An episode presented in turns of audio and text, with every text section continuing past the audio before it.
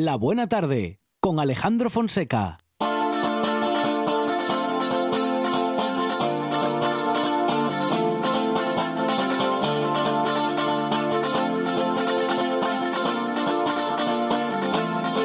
Y por fin he encontrado el camino que ha de guiar mis pasos. Y esta noche me espera el amor en tus labios. Cada mirada, por Dios, ardía el recuerdo en mi interior. Pero ya he desechado por siempre la fruta podrida.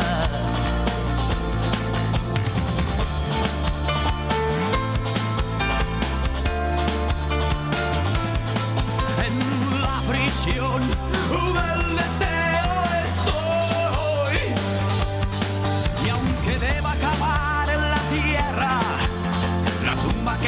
que me espera, jamás me vio nadie llorar así. Que termine un momento precioso y le suceda la vulgaridad y nadar mar adentro y no poder salir. Con Héroes del Silencio comenzamos esta segunda hora de esta buena tarde hablando de los derechos, de nuestros derechos como consumidores y en este caso del cambio de los plazos en las garantías. Lo hacemos con Ana Belén Álvarez de la Unión de Consumidores de Asturias. Ana Belén, ¿qué tal? Buenas tardes. Hola, muy buenas tardes. Bueno, plazos en las garantías, importante Ana Belén eh, tenerlo en cuenta porque eso, hay modificaciones.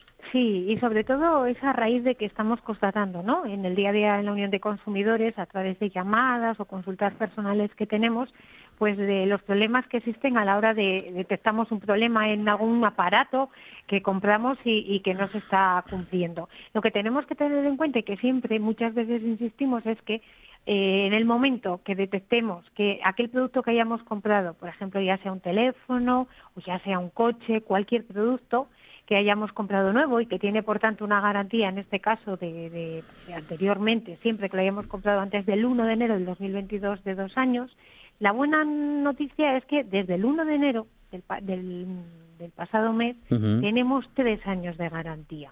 Y la importancia es que en el momento, como decía, que detectemos algún problema, desde luego dejar constancia de la reclamación. Eh, por poner el último ejemplo, compramos un terminal, eh, me lo llevo a casa, eh, un terminal de teléfono, me lo llevo a casa, empiezo a probarlo y encuentro que pues al mes o al escaso mes pues me da problemas, ¿no? Tanto de cobertura como en el propio te- teclado.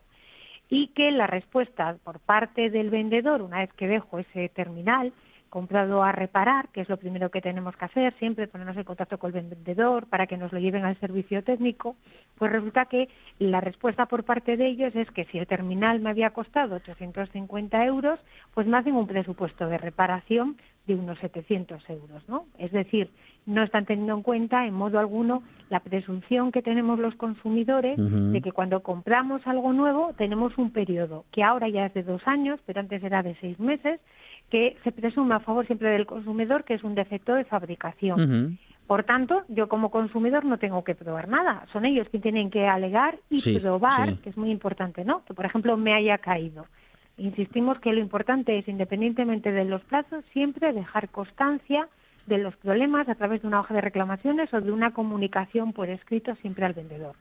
Muy bien, eh, esos plazos eh, importantísimos, Ana Belén, porque bueno, se modifican respecto de lo que venía siendo, eh, amplía en todo caso los derechos del consumidor y esos plazos en los que podemos reclamar defectos de fabricación y también eh, se modifican aquellos a partir de los cuales también podemos, bueno, reclamar reparación. Claro, lo que tenemos que tener en cuenta es que nosotros como consumidores, en el momento que digamos, eh, digamos, ponemos en contacto al vendedor o al servicio técnico y detectamos un problema, ellos con el cumplimiento de la garantía siempre pasa por la reparación, eso es verdad. Sí que es verdad que si acumulamos varias reparaciones y, y el producto sigue igual, por tanto realmente no se ha reparado de forma eficiente, ahí es cuando vamos a poder pedir la devolución del dinero o el cambio de por un producto por otro. Eso siempre tenemos que elegir por parte del consumidor. Insistimos, cuando no es viable una reparación, desde luego tienen que ofrecernos el cambio o la devolución del dinero. Insistimos en este caso porque muchas veces, ¿verdad?, nos encontramos con las consultas de lo he llevado a reparar, muchas veces no acaban de arreglar, me sigue dando el problema y la pregunta que siempre se nos hace es cuántas reparaciones tengo que soportar. Bueno, la normativa no especifica ni mucho menos ese número de el número de reparaciones, lo que establece claramente es que en el momento que no quepa esa reparación y por tanto no sea eficaz, tendrían que o bien devolvernos el dinero o cambiarlo por, por otro producto. Por eso siempre dejar constancia tanto del momento en que se nos estropea y lo presentamos al servicio técnico o al vendedor, como desde luego de las veces que lo llevamos a reparar. Bueno, pues eh, interesantísima esta modificación que llega desde Europa y que se aplica en nuestro país, eh, bueno, desde, desde ya. Mm, ¿Tenemos que hacer algo especial o, bueno, en fin, ya las garantías vienen así y tenemos que, bueno, pues sencillamente mm, aprovechar este, esta ampliación de nuestro derecho? Claro, y sobre todo no dejar eh, que pase el tiempo antes de reclamar, ¿no? Una cosa es que se hayan ampliado a favor de los consumidores los plazos, que desde luego eso siempre es una buena noticia para el consumidor, pero no dejar simplemente les aviso, no hago nada por escrito. Insistimos que en tanto que los plazos, aunque se hayan ampliado, son muy importantes, insistiremos siempre desde la Unión de Consumidores en la importancia de dejar constancia de todo ello por escrito. Ana Belén Álvarez, de la Unión de Consumidores de Asturias. Ana Belén, gracias. Un abrazo. Hasta luego. La voz en la noche en Asturias se llama Marcos Vega. Buenas noches, sean bienvenidos al espectáculo de la radio. Enseguida Escucha RPA esta noche y mañana y pasado, noche tras noche. Un repaso a la actualidad de la jornada en Asturias con la mejor opinión, con los mejores colaboradores. Con la zona rural, ¿no? ¿Sabes que Asturias ahí está Información, análisis, periodismo en estado puro. Noche tras noche, de lunes a viernes a las 9 de la noche en RPA, la radio del Principado de Asturias. La nuestra. 9 de cada 10 soñadores recomiendan escuchar La Buena Tarde. El décimo está dormido, roncando y no se entera de nada. Qué pena, hombre. Usted, usted, despierte y escuche La Buena Tarde en RPA. La siesta es para el fin de alma de cántaro.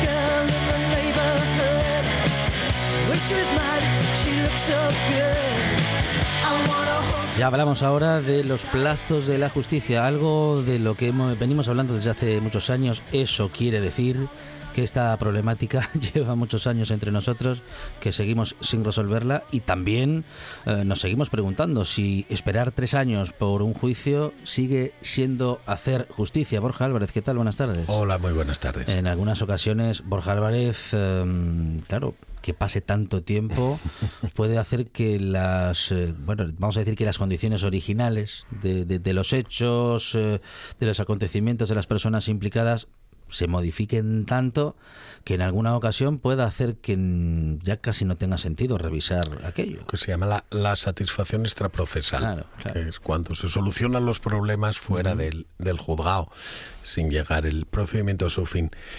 Eh, bueno, lo primero yo creo que tenemos que tranquilizar un poco, un poco a nuestros oyentes, porque a nuestros oyentes que estén en Asturias, porque yo siempre digo lo mismo, los que nos toca ejercer dentro y fuera de Asturias, eh, cuando estamos, principalmente yo ejerzo aquí, cuando estamos aquí siempre nos estamos quejando que este juzgo tarda, que el otro tarda, pero cuando mm, de repente te toca salir a otros sitios, te toca salir a Madrid, te toca ir a Barcelona o te toca ir a Sevilla, empiezas a comprobar cómo los plazos se alargan, se terminan nunca acabas los procedimientos, siempre se complican, nunca. Y ahí es cuando te das cuenta cómo eh, aquí no vamos tan mal. Ciertamente en Asturias somos pocos, de órganos judiciales no es que vayamos sobrados, pero bueno, un poco apretando llegamos, y de, y de recursos un poquitín vamos llegando, y vamos supliendo con buena voluntad, también se va llegando. Pero es cierto que la, la justicia en sí además de ser lenta porque necesita cumplir muchas garantías, es lenta porque tiene pocos recursos. La justicia es, es algo que no interesa. Yo creo que lo hablamos muchas veces, es algo que a los políticos, a, la, a, quien manda el legislador no le interesa, no, no, no da votos. La justicia no da votos porque todos vosotros, eh, siempre que yo muchas veces digo, ¿a qué te digo? Soy abogado, ay, espero no te necesitar. Nadie tiene pensado pasar por la justicia y los que pasan siempre creen que van a pasar solo una vez y no van a pasar más, con lo cual parece que siempre se convierte en un problema de los demás y que solo vives cuando estás dentro, que es una vez en tu vida o ninguna. Y por eso eh, no da votos, no interesa. La educación da votos, la sanidad da muchos votos, pero la justicia no da votos.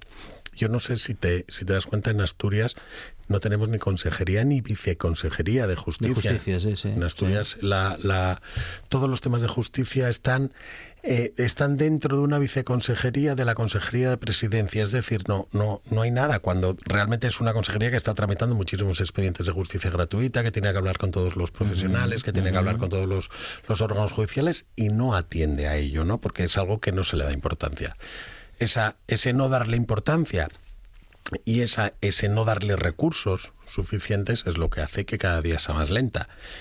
Y que sea más lenta impide ejercer realmente los derechos o de una, de una forma eficiente, ¿no?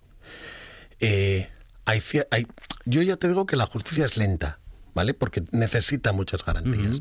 Lo que no puede ser es que pase como, como lo, la noticia que, que, analizamos hoy, que es eh, que un abogado en, en Sevilla, un compañero que decidió quizá porque se le hincharon lo suficientemente las narices para ello, que no era normal que le citaran en el 2021. Para el 2024. Este juicio para el 2024. El Tribunal Constitucional admite a trámite un recurso de amparo por un juicio para 2024 y advierte de que los juzgados podrían estar vulnerando la ley de modo general y reiterado. Claro, ese es el problema. Yo no, yo entiendo que la justicia puede ser lenta, yo entiendo que puede llevar un procedimiento que puede tardar porque necesita muchas garantías, pero que yo tenga el procedimiento preparado para celebrar el juicio y que la agenda del juzgado me diga que no lo puede celebrar hasta dentro de tres años, algo está fallando. Y lo que se nos olvida siempre es que el hecho de que no tenga interés para los políticos o que no tenga interés para las administraciones no quiere decir que no sea un derecho constitucional, que es el, artículo 24 de la Constitución, que nos reconoce el derecho a una tutela judicial efectiva, a un pleito con las debidas garantías, a un acceso eh, con una celeridad con, eh, y con las debidas garantías en... Eh, para defender nuestros derechos. ¿no? En el momento que se incumple eso y sistemáticamente se está incumpliendo, porque este, este compañero eh, mete un recurso de amparo por una, por una citación para dentro de tres años. Pero si él está citado para dentro de tres años es porque la agenda judicial está llena en el 22 en el y en el 23 y parte del 24.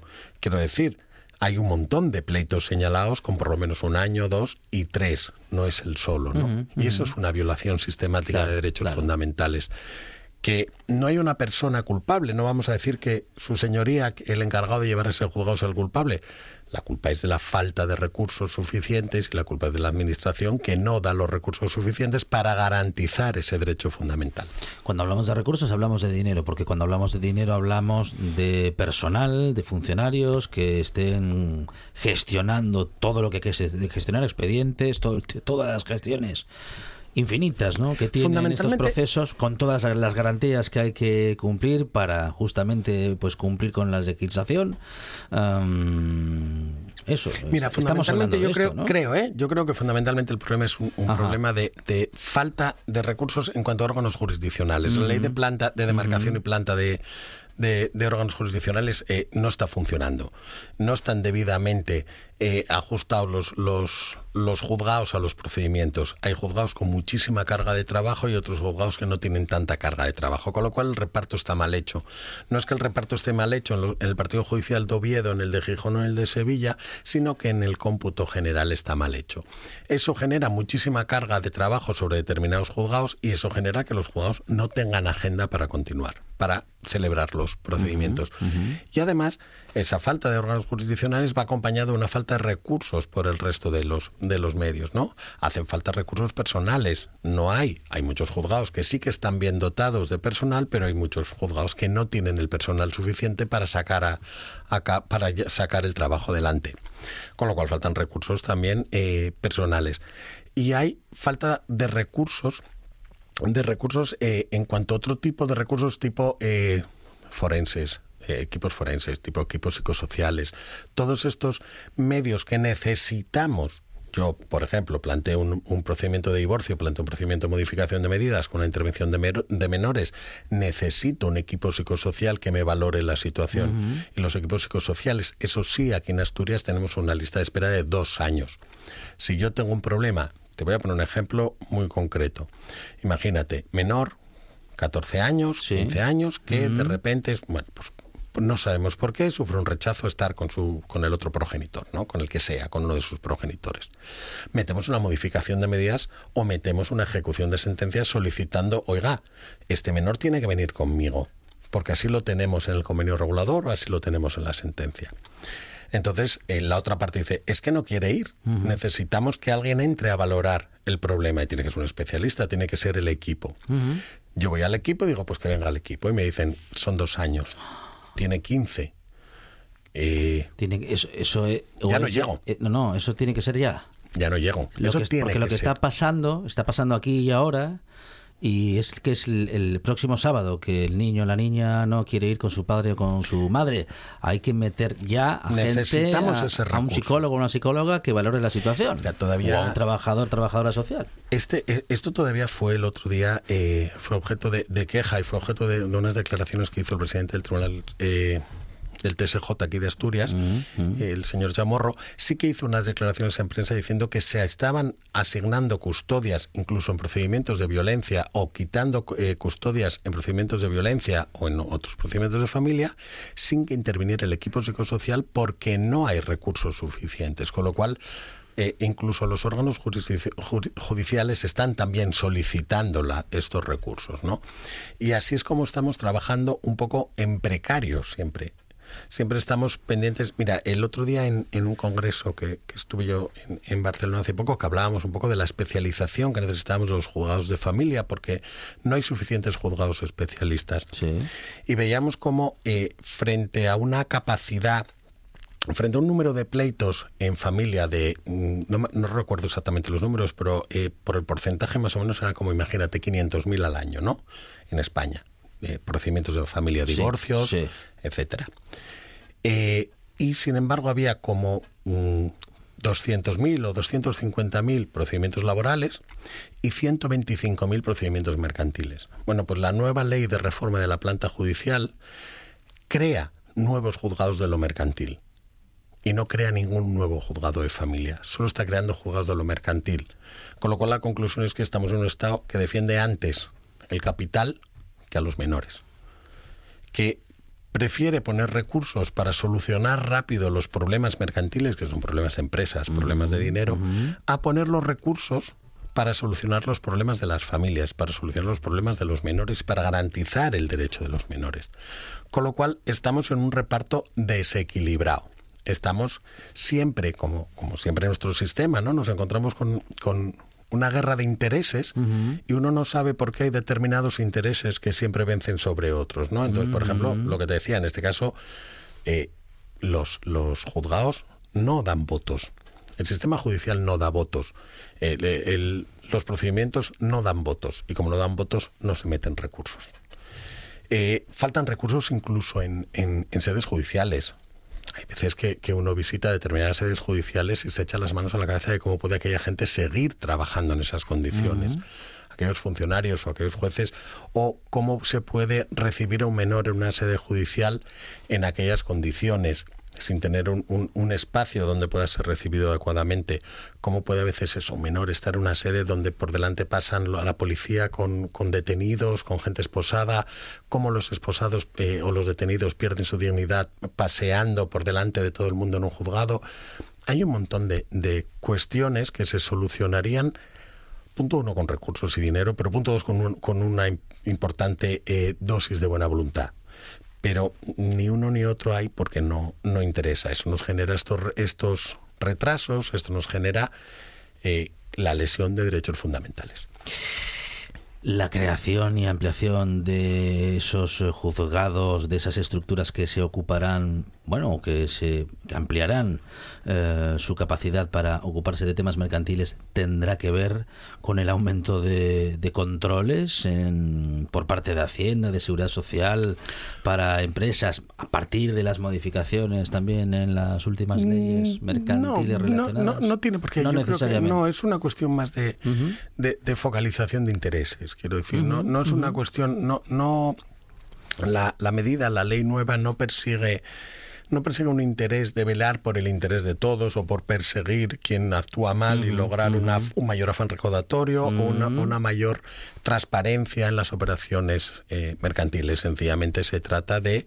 reforzar el sistema de el, derecho mercantil, reforzar en la defensa de los intereses de las entidades mercantiles frente a la defensa de los intereses del particular o, de los menores o de las personas con discapacidad.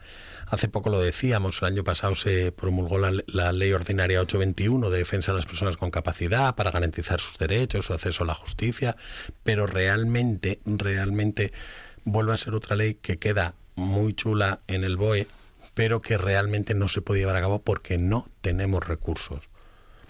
Eh, por ejemplo, eh, habría que adaptar los procedimientos a las personas con discapacidad. Ahora tenemos la obligación de, adaptar, de permitir que esa persona con discapacidad llegue al procedimiento, lo entienda, pueda participar, pueda decidir. Todo esto necesita un facilitador, necesita una conversión en lectura fácil, necesita una adaptación del procedimiento y especialistas y no se están generando recursos para ello. Luego hay leyes creadas que no tienen eh, bueno sustento económico de recursos para ser llevadas a cabo.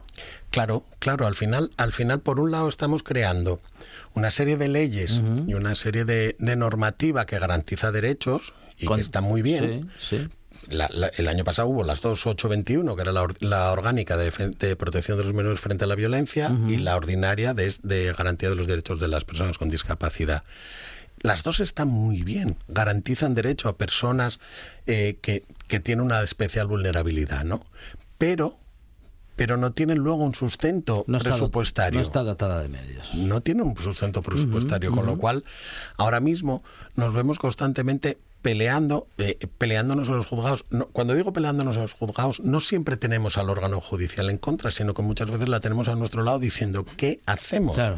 Yo entiendo que tenemos que solucionar esto, ¿cómo lo solucionamos?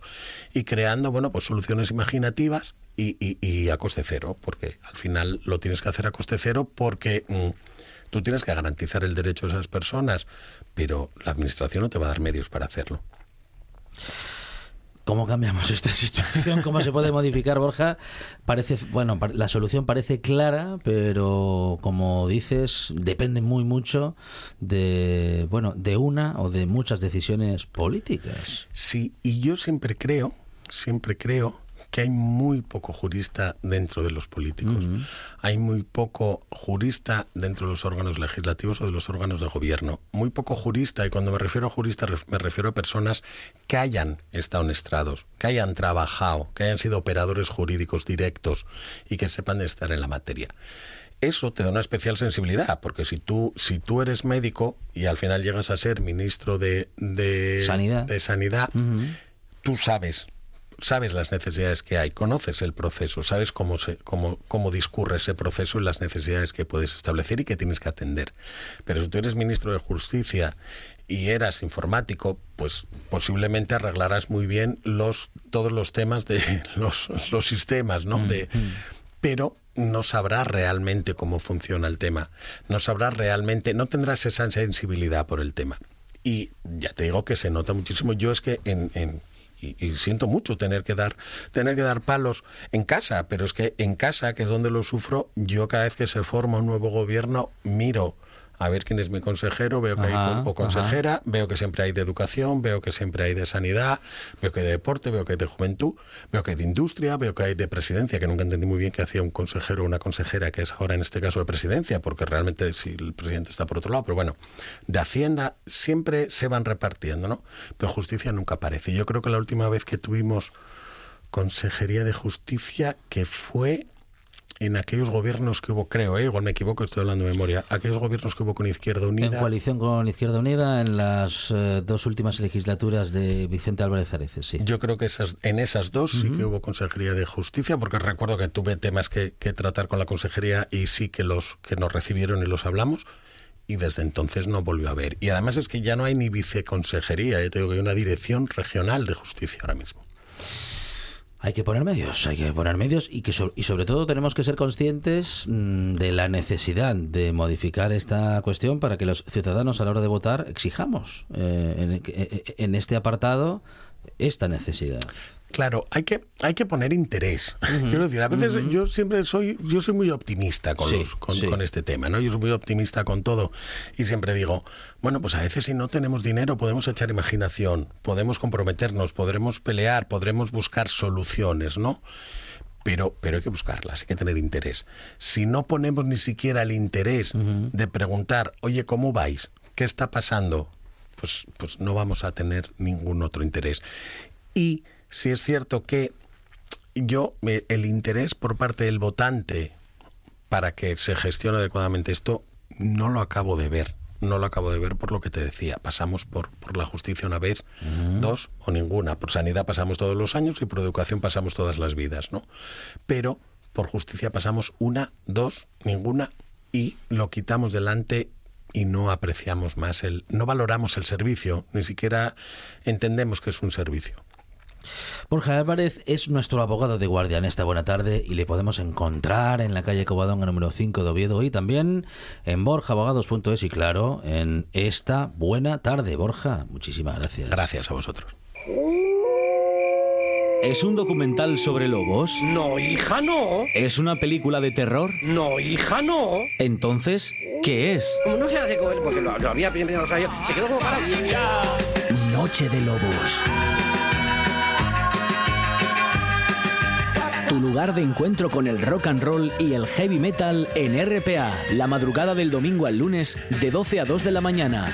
Noche de Lobos. Hombre, que, que vengan, que vengan. Y todo lo habían venido todo. Se guardó al más pequeño, pero no lo había devuelto antes, porque se lo había traído. 78 consejos. Dos horas de radio. Noticias. Historias. Cada tarde. De 6 a 8. Directo a Asturias. En RPA.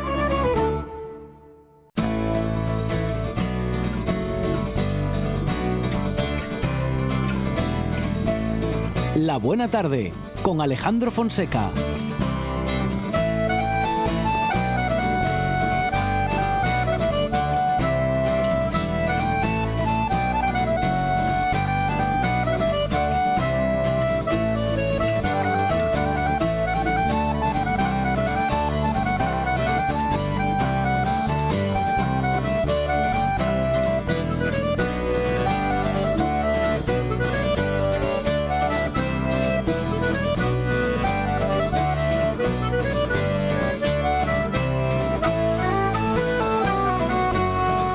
Ahora con Fernando Romero, eh, que, es, que es el responsable de la voz del Trubia. Iba a decir que es la voz, pero claro, iba a ser la voz la voz de la voz del Trubia. Fernando, ¿qué tal? Buenas tardes. Muy buenas tardes, Alejandro, ¿cómo estáis? Muy bien, vamos a conocer las noticias publicadas en este medio de comunicación con la intención, bueno, pues también de recorrer nuestro territorio. Fernando, ¿qué tenemos? Bueno, pues aquí en la comarca estamos bastante preocupados con el anuncio del desmantelamiento de, de Danone en Salas. Claro. Eh, bueno, como ya sabéis, el Gobierno de Asturias y el Ayuntamiento de Salas iniciaron ayer la primera de las reuniones con Danone para negociar la marcha atrás del, desmantelamiento de, esta planta industrial, ¿no? que lleva más de 40 años. El Principado ha trasladado a la dirección de la empresa su disposición a, ver todas las opciones posibles para revertir eh, la situación eh, y siempre partiendo de que lo prioritario es mantener la actividad industrial y el empleo. Mañana sabemos que el alcalde de Salas y se va a entrevistar con el presidente de la Cámara de Comercio de Oviedo, Carlos Paniceres, y ya está anunciada la primera gran movilización. El jueves 19 habrá concentración eh, a las 20 horas delante de la fábrica de Salas. Una cuestión muy importante y que tenemos que seguir de cerca. Ojalá se encuentre una solución, Fernando. A ver, aunque está difícil. Y siguiendo con la conflictividad laboral en, en, nuestra región y en nuestra comarca en concreto, pues bueno, hoy se celebró en Trubia la segunda jornada de huelga que ha convocado, en este caso, la sección sindical de la corriente de CSI en la fábrica de armas. En total había programado cuatro fechas de huelga para exigir, como sabéis, la incorporación de los 152 trabajadores de la ETT eh, despedidos de los talleres de soldadura y armado. Los próximos paros serán el 17 y el 19 de mayo y la convocatoria se hizo abierta a todos los trabajadores de la factoría. Eh, además, coincidiendo con estos paros, habrá también concentraciones de protesta en cada una de las jornadas en el turno de, mañana. Muy bien. ¿Qué más noticias Y pasando ya a unas noticias un poco más eh, lúdicas y festivas, pues bueno, tenemos que anunciar que Teberga celebra este sábado, 14 de mayo, el concurso Exposición de Ganado, después de dos años suspendido por la pandemia. Es una buena noticia. El recinto ferial de La Madrada acogerá este certamen en el que se espera gran afluencia eh, tanto de público como de ganaderos estos últimos están muy ilusionados con la recuperación de este concurso que supone un reconocimiento a su trabajo. También en Belmonte de Miranda, pues bueno, recupera eh, sus fiestas, en este caso la fiesta patronal de San Isidro Labrador, que será el domingo 15 de mayo. La jornada va a arrancar a las 12 del mediodía con pasacalles con la ramera y el ramo y a las 13 horas será la misa de San Isidro después de la cual tendrá lugar la subasta del ramo. Y ya luego a las 14 horas se procederá a la subasta de la ramera y el sorteo del carretillo. Muy bien. ¿Qué más tenemos, Fernando? Bueno, pues un poco más allá, en Somiedo, eh, también hay que, hay que informar que eh, mañana dará comienzo el Congreso en la quinta edición de Nature Watch, eh, un encuentro de referencia en el turismo de observación de la naturaleza, y que va a estar en sonido pues desde mañana hasta el domingo 15 de mayo. Eh, bueno, estará presente en la inauguración mañana por la tarde a las 4 de la tarde el alcalde Belarmino Fernández Fervienza y también el consejero de Desarrollo Rural Alejandro Calvo. Este sería eh, la quinta, sería la quinta edición eh, y bueno, el objetivo es seguir avanzando en el ecoturismo responsable y como en anteriores ocasiones vuelve a celebrarse en primavera porque con el tema de la pandemia pues bueno hubo un paréntesis y se iba trasladando a, septiembre esperemos que, este encuentro pues reúna a, muchos profesionales del turismo de naturaleza eh, cada vez eh, más en boga en, Asturias y concretamente en el Parque Natural de, de Somiedo. Muy bien, eh, una de las zonas más impresionantes de nuestro territorio, que tiene muchas, ¿eh? y que, claro, eh, allí encontramos una, una de ellas, claro que sí. Eh, ¿Qué más tenemos, Fernando? A ver. Bueno, pues tenemos en Grado una noticia, el albergue de peregrinos de, Villa de Grado, hay más, pero bueno, este es el que está justo en el centro de la villa, pues ha sido cerrado temporalmente al público debido a, a un caso de COVID, ¿no? El, ayuntamiento está trabajando ya en la limpieza y la desinfección del equipamiento y espera que en los próximos días pueda volver a abrirse al público. Aunque bueno, señalan desde el ayuntamiento que en este momento no hay una elevada demanda de, su uso ¿no? por parte de los peregrinos. El Consejo dispone además de dos albergues públicos más, el de San Juan de Villapañada y el de Cabruñana. Además, existen otras ofertas de albergues privados en la misma Villa de Grado. Muy bien, vamos con las dos últimas noticias, Fernando, de La Voz del Trubia. Bueno, pues podemos decir que mañana también en grado eh, se inauguran las primeras jornadas de ciencia y tecnología eh, y tendremos con nosotros pues a un experto, a un científico de origen moscón, que es José Luis Fernández Barbón, que va a dar una conferencia sobre agujeros negros eh, y que va a estar abierta al público en general y aunque bueno, también han anunciado que asistirán alumnos de bachillerato de los centros educativos de, de la zona, ¿no? el ayuntamiento ha querido iniciar este ciclo con, con la charla de este prestigioso científico y bueno, a esta actividad van a seguir otras a lo largo del mes de, de mayo y junio, ¿no? esto en, en Grau. Muy bien. ¿Qué va? Eh, última noticia entonces, Fernando. Pues bueno, eh, podemos eh, hablar, si queréis, de que en Proaza ya está muy avanzado todo lo que será el desarrollo del despliegue de la fibra óptica en el Consejo, bueno, concretamente más en el Consejo sería en la villa y en el entorno. bueno, pues así se lo transmitió el consejero de Ciencia, Borja Sánchez, al alcalde, a, Jesús García, eh, tras mantener una reunión con él en el Principado. Y bueno, está dentro de, todos los planes que, está, que eh, está desarrollando la empresa telefónica en, en toda Asturias, eh, pero bueno, en concreto, en este caso ya pues se ha ido un paso más y se espera que, que, que se ejecute este despliegue pues antes del año 2023, o sea que podría empezar ya incluso en los próximos meses. Con Fernando Romero conocemos las noticias de la voz del Trubia y recorremos nuestro territorio a partir de los titulares de este medio de comunicación.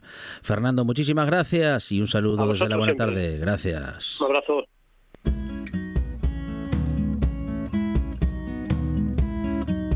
La buena tarde con Alejandro Fonseca.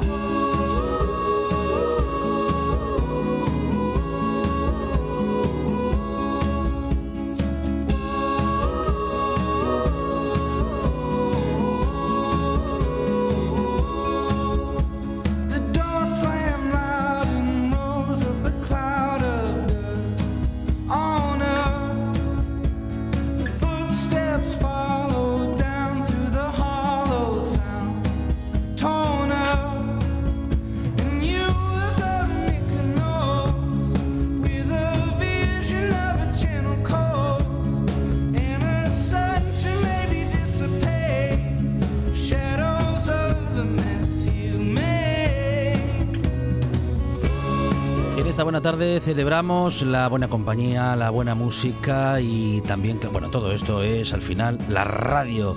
Y claro, para celebrar la vida, qué mejor que hablar con Luis Laria, responsable del Parque de la Vida, donde la vida se celebra todos los días. Eh, Luis, ¿qué tal? Buenas tardes. Muy buenas tardes. Espero que todos estéis bien. Sí, Yo también lo estoy. ¿eh? Luis, lo, lo, estamos. Todo lo bien que bueno que podemos y que logramos, ¿no? En, en, estos días. Pero sí, sí, bastante bien. Eh, y bueno, en el Parque de la Vida creo que además las cosas muy bien y creciendo. Eso sí, porque bueno, trabajáis un montón, es una barbaridad todo lo que estáis haciendo eh, y, y, las nuevas propuestas que hay cada año. Bueno, ¿qué digo cada año? Cada semana prácticamente nos sorprendéis con algo nuevo, Luis. Bueno, pues además, mira, puedo darte una primicia. A ver. A partir de ahora. El Parque de la Vida va a tener la mayor exposición de Europa de una etapa eh, geológica, de, en este caso del carbonífero, pero es eh, explícitamente hablando de lo que sería eh, la etapa estefaniense. Y hablamos de unas cuantas toneladas, posiblemente más de 30 toneladas de elementos que nos van a meter y a sumergir, a sumergir precisamente en este mundo fantástico de hace 300 millones de años. Va a ser una exposición que ya tenemos todo el material aquí y que mm, ya en breve, esta misma semana, comenzamos a instalarlo todo. Va a ser una exposición que ocupará pues unos más o menos unos 350 400 metros eh, cuadrados y que realmente yo creo que bueno, era un sueño que tenía desde hace un tiempo ya, ¿eh? porque estamos en esto ya trabajando desde hace bastante tiempo, pero sin duda alguna esta etapa que es tan fascinante y además tan desconocida, porque al fin y al cabo no hemos profundizado mucho en ella, sí que hablamos del carbonífero como una etapa general, pero no de esta en la que en concreto incluso podríamos decir que es la partícipe o la artífice de que comience a asistir la cordillera cantábrica, fíjate, hace unos 280, mm. 300 millones de años. Y una cordillera cantábrica que no tenía nada que ver con la actual, ¿eh? porque incluso tendría alturas superiores a los 7.000 metros. Se fue asentando poco a poco, como es todo en la vejez. Y ahora pues tenemos una cordillera bastante más baja, pero que nos está aportando, nos está dando, digamos que, elementos fascinantes, que es algo muy interesante para conocer. Luis, una manera de conocer, como dices, bueno, nuestro pasado y también comprender eh, dónde estamos, cómo, cómo se ha formado todo lo que nos rodea, cómo, cómo se ha resuelto, cómo ha resuelto la vida y la evolución, el suelo que pisamos y todo lo que vemos. Claro, y además a ti que te, te gusta, te gusta también intentar meterte ahí en el medio acuático, subacuático, ¿eh? pues fíjate, la cordillera cantábrica nace bajo el agua. ¿eh? en una etapa muy anterior y, y, sigue sigue estando presente ahí de forma residual, ¿no? Y la verdad es que mira, por ejemplo, toda, todavía esta misma semana hemos podido mandar para Washington también otros dos ejemplares realmente muy muy interesantes yo creo que participar en lo que es eh, la investigación y sobre todo en este caso la museística y la exposición para que después la sociedad en el conjunto, comenzando por los niños, los podamos estar provocando paso a paso con esto, yo creo que es un acicate que por mucho esfuerzo que tengas que hacer, la verdad es que siempre recompensa. Es, es algo muy interesante que sin duda alguna eh, es lo que nos hace pues estar ahí todos los días de una forma u otra intentando aportar un grano más de, geología también a este punto del Parque de la Vida. Que sigue creciendo, como decimos, en espacio, en contenidos mm, eh, y en propuestas. Creo que lo visitan, bueno, siempre lo han visitado niños y niñas de coles, pero me parece a mí que este año mm, estáis batiendo récords en este apartado, Luis. Sí, mira, hoy sin ir más lejos hemos tenido tres centros educativos y la verdad es que estamos haciendo Bitly Bitloque para poder encajar algunos todavía que tenemos por ahí, porque en total hay ya descartados porque son grupos digamos que muy abundantes, estamos hablando de 120, 130 niños, y claro, eso para casarlo con otros centros educativos que ya están todos los días completos, pues nos es muy difícil. A veces un grupín de 20 y pico, 30, sí que podríamos ahí encajarlo, pero nos está costando muchísimo trabajo, y la verdad es que eh, la repercusión que tiene, sobre todo en lo que es la comunidad educativa, eh, no solamente de Asturias, sino de Galicia, nos está sorprendiendo. Claro que nos sorprende, la verdad es que también tenemos que darnos cuenta que, bueno, los niños eh, y los centros escolares llevan dos años en esta situación paupérrima en la que realmente hemos pagado las consecuencias de, tener que bloquear todas las actividades y todo lo que es eh, pues la expansión a nivel eh, escolar, etcétera, ¿no? Pero bueno, la verdad es que te aseguro que bueno, pues incluso hoy lo estaba comentando en el restaurante, estaban viendo entrar tres autobuses y, decía, bueno, pero esto es ahora todos los días. Bueno, pues ojalá que siga siendo así, que realmente podamos seguir manteniendo esta pauta y sin duda alguna eh, también el revulsivo que te genera, como decía antes con el tema de geología y poder exponer todo esto, pues es también ver la cara de los niños, ver cómo marchan pues satisfechos y cómo además después quieren venir con los papás y las mamás, quieren venir siendo ellos los protagonistas porque conocen el parque, entonces vienen ellos un poco de monitores, de guías, y la verdad es que es algo encantador porque nos pasó esta semana. Esta semana, cuando alguien en un momento determinado aquí en recepción eh, se puso a explicar cómo hacer la visita, saltó un niño pequeño con cinco años y dice, no, no, que yo he venido con el cole la semana pasada y sé, conozco perfectamente el parque y yo les voy a enseñar el parque. Eso es lo fantástico, ¿no? Qué bueno, qué bueno, Luis. Eh, es que eh, de eso se trata, ¿eh? de que, bueno, de que, de que aprendan y que además, bueno, de que aprendan y que aprendamos, qué demonios, pero sobre todo pensando en ellos y en ellas, en los más peques, que, que, que, que, vamos, que estén entusiasmados por hacerlo. Algo que seguro que en los coles también se logra, pero que vosotros allí lográis de manera, bueno, pues eh, de manera diaria y de manera muy eficiente.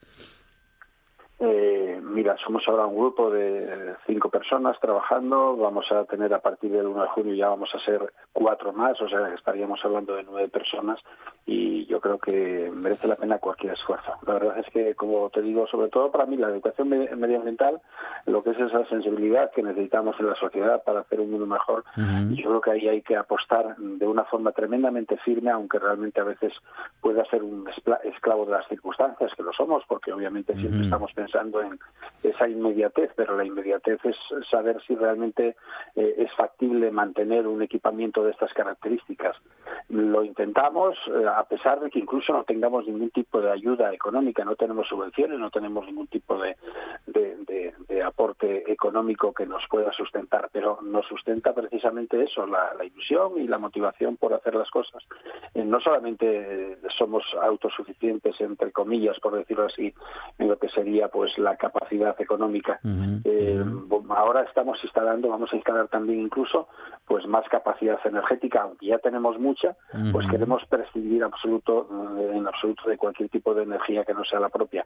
Y bueno, pues entonces también eso, lo que son las energías alternativas, en el caso, por ejemplo, de las energías solares, pues lo que estamos haciendo es que también las personas que visitan el parque puedan visitar cómo es la captación energética, cómo se transfiere a lo que son los acumuladores y cómo así de esa manera nosotros emitimos un CO2 eh, absolutamente mínimo. Tenemos que decir que incluso yo también en este caso soy, digamos que un poco rebelde a la causa, ¿no? Las propias baterías también son, eh, digamos que cuando hay que eliminarlas, pues son residuales y son contaminantes, pero dentro de lo que es la contaminación que se genera precisamente por, en este caso, por crear energía, la verdad es que es mínimo. Y, se sorprenden muchas personas que vienen al parque, eh, no saben de que nosotros tenemos eh, solamente energía solar y la verdad es que eso ya creo que también es otro ejemplo a tener en cuenta y que cada vez muchas más personas ahora cuando hacen una casa, todavía aquí mm, a, mm. solamente cuatro kilómetros en una localidad cercana, pues nos llaman, oiga, podemos ver cómo es, cómo tienen ustedes ahí la energía porque estamos construyendo una casa y queremos que sea también autosuficiente. Pues fíjate hasta qué punto, hasta qué grado, pues podemos a incidir en la sociedad, ¿no? Claro que sí, porque cuando uno observa unas eh, dimensiones como las del Parque de la Vida y le explican que funciona de manera independiente, energéticamente hablando, bueno, energéticamente y no otras cuestiones también, pero bueno, energéticamente hablando, que es de lo que eh, hablamos, valga la repetición, en estos minutos, claro, cualquiera quiere conocer cómo lo hacen para hacerlo también en casa, a vida cuenta, no solamente de esa independencia y esa libertad que puede dar este tipo de decisiones, sino que también, y hablando en plata justamente de lo que nos está costando ahora mismo, mm, pues iluminar, calentar nuestra casa o pues incluso lo más mínimo, ¿no? Lo más básico que es utilizar los electrodomésticos.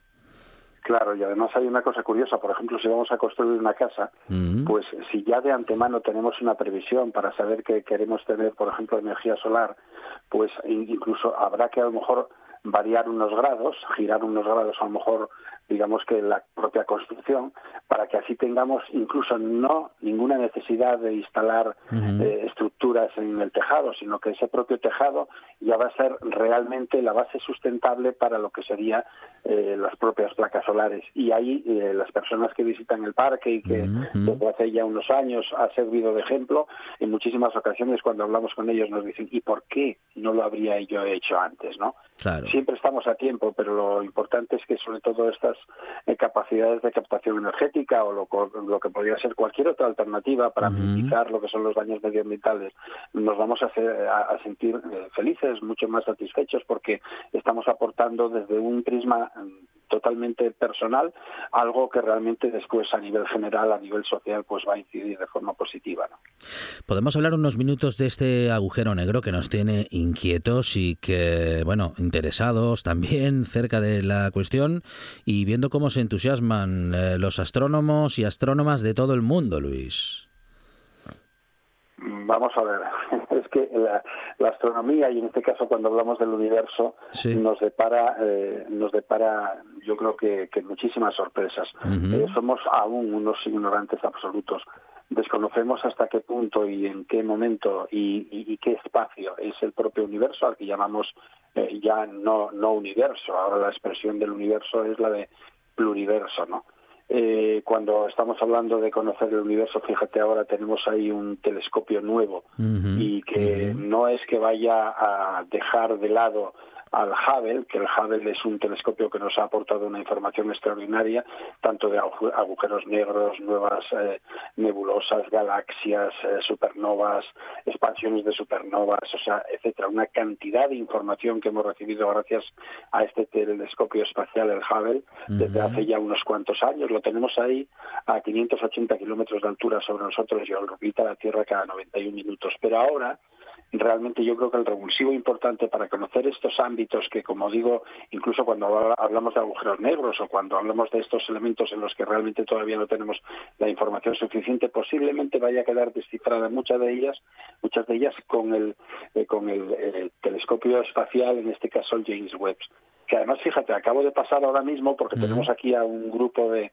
de, de, una asociación de amas de casa que están embelesadas eh, pues paseando por el parque después de hacer la visita guiada y les estuve explicando eh, frente a lo que sería en este caso un adaptador. Sabes que aquí en el parque de la vida tenemos una gran cantidad de equipamientos astronáuticos que son reales que no son maquetas eh, maquetas solamente tenemos al Apolo 11 en este caso por decirlo así el cohete Saturno 5 o el Ariane 5 pero que incluso una parte del Ariane 5 está aquí en el parque de la vida y les estaba explicando porque me preguntaban cómo era posible poner eh, pues a un telescopio en un punto determinado del espacio, cuando estamos hablando en este caso a 1,4 millones de kilómetros de nosotros.